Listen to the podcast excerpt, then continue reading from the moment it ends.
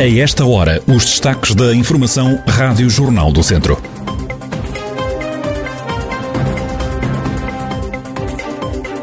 GNR acaba com rede que furtava carros no estrangeiro e que desmantelava os veículos em Portugal. A Força Policial constituiu sete arguídos. Empresa de Moimenta da Beira criou um gel desinfetante a partir de restos vínicos e de cereais. Um gel oficial que é usado pelo Sporting e pelo Porto. A atualidade da região em desenvolvimento já a seguir.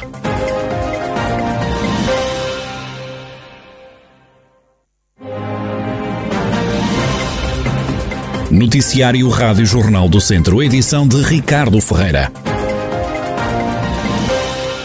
A GNR desmantelou ontem na região uma rede que se dedicava ao roubo de carros no estrangeiro e que depois desmantelava essas viaturas para a posterior venda de peças em Portugal. A Força Policial levou a cabo ontem mais de 200 buscas em casas e carros nos concelhos de Mangualde, Moimenta da Beira, São Pedro do Sul, Viseu, Ceia, Vagos e Vila Nova de Famalicão. Foram constituídos arguídos sete cidadãos. Foi também detida uma pessoa por posse de arma ilegal. A investigação começou em março deste ano como revela à Rádio Jornal do Centro o Tenente-Coronel Adriano Rezende, Relações Públicas da GNR de Viseu. A Guarda efetivamente tem a seu curso um processo de investigação que nasceu em março. Trata-se de um crime de furto qualificado de veículos, eh, viciação de viaturas e burla a seguros. Eh, consubstancia-se numa situação em que os veículos são furtados ou dados como furtados no, no estrangeiro, nomeadamente em França e na Suíça, são transportados e recebidos em Portugal, é feito o seu desmantelamento e vendido em peças. O grupo furtava carros de alta cilindrada. Participaram na ação policial que aconteceu no dia de ontem 50 militares de vários destacamentos da Guarda Nacional Republicana. A pandemia continua em alta na região, onde ela tem mais 17 infectados. Sernancelho conta com mais 4 doentes, Mangualde 3, Penalva do Castelo 2 e Nelas 1. No total, e desde março do ano passado, já se registaram na região 34.349 casos positivos. Há também pelo menos 28.523 recuperados e um total de 693 vítimas mortais.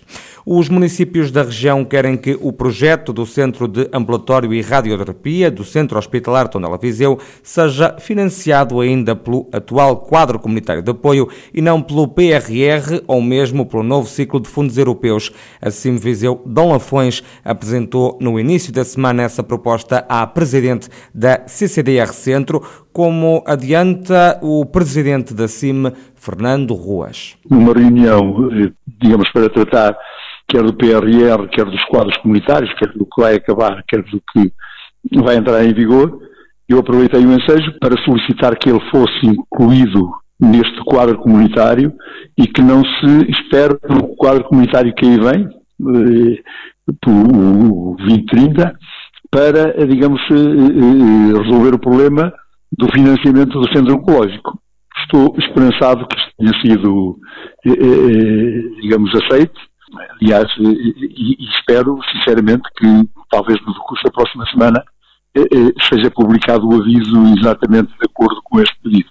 O Centro de Ambulatório e Radioterapia está orçado em 24 milhões de euros. O também presidente da Câmara de Viseu não acredita que este projeto e o financiamento do mesmo possa cair por terra por o governo estar em fim de linha. Ainda na segunda-feira, os autarcas da CIM Viseu Dom Lafões reuniram com o coordenador de combate à pandemia na região centro. Foi confirmado que o país já entrou numa quinta vaga, mas o cenário ainda não é preocupante, sustenta Fernando Ruas. O presidente do município viziense defende ainda que as autarquias têm tido uma fatia de leão no combate à pandemia causada pela Covid-19 e está na hora de o governo se chegar à frente e devolver aquilo que o poder local gastou. Os municípios tiveram mesmo uma, uma, uma parte de leão na resposta à crise.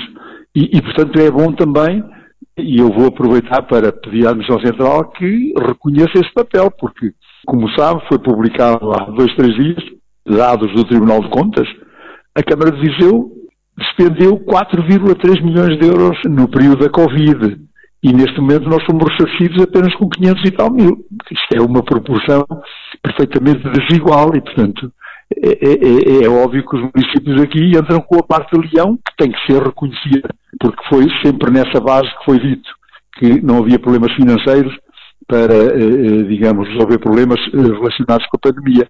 Mas na prática isso não está a acontecer como facilmente se demonstra com este exemplo de Viseu. Fica o lamento de Fernando Ruas, presidente da Câmara de Viseu, também da CIMA, Comunidade Intermunicipal Viseu Dão Lafões.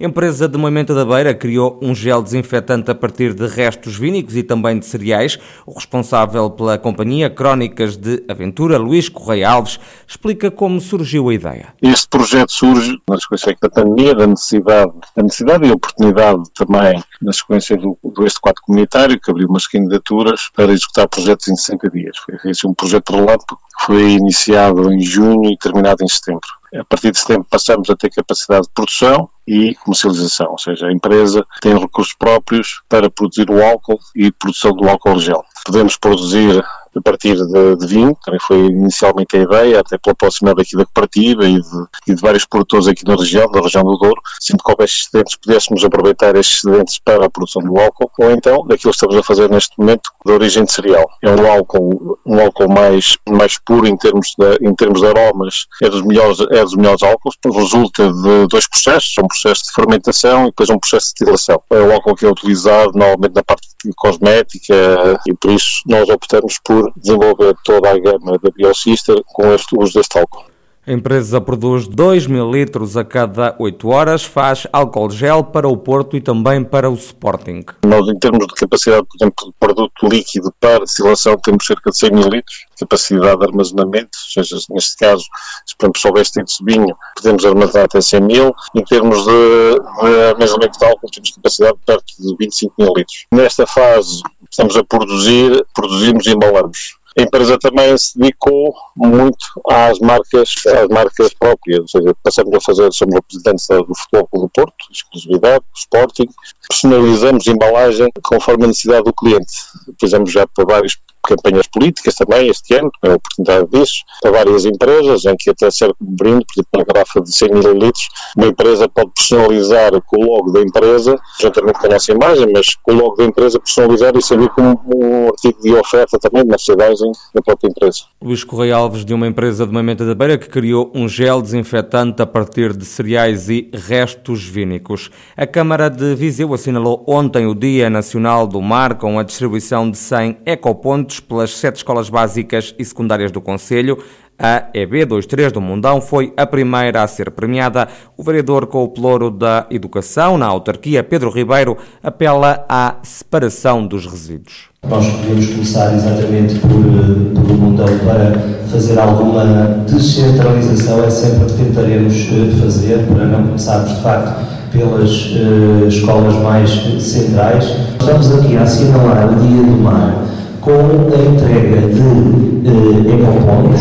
Vamos fazê-lo em todas as escolas do Conselho, todas as escolas públicas do Conselho, eh, deste, deste conjunto de ecopontos para que se possa eh, melhorar nesta, nesta tarefa importantíssima que é a separação adequada dos, dos resíduos. Se menos resíduos vão parar no chão, menos resíduos vão entrar nas sarjetas menos resíduos vão estar nos rios, nos ribeiros, nos rios e, portanto, menos resíduos vão parar ao mar. Pedro Ribeiro, vereador da Educação na Câmara de Viseu.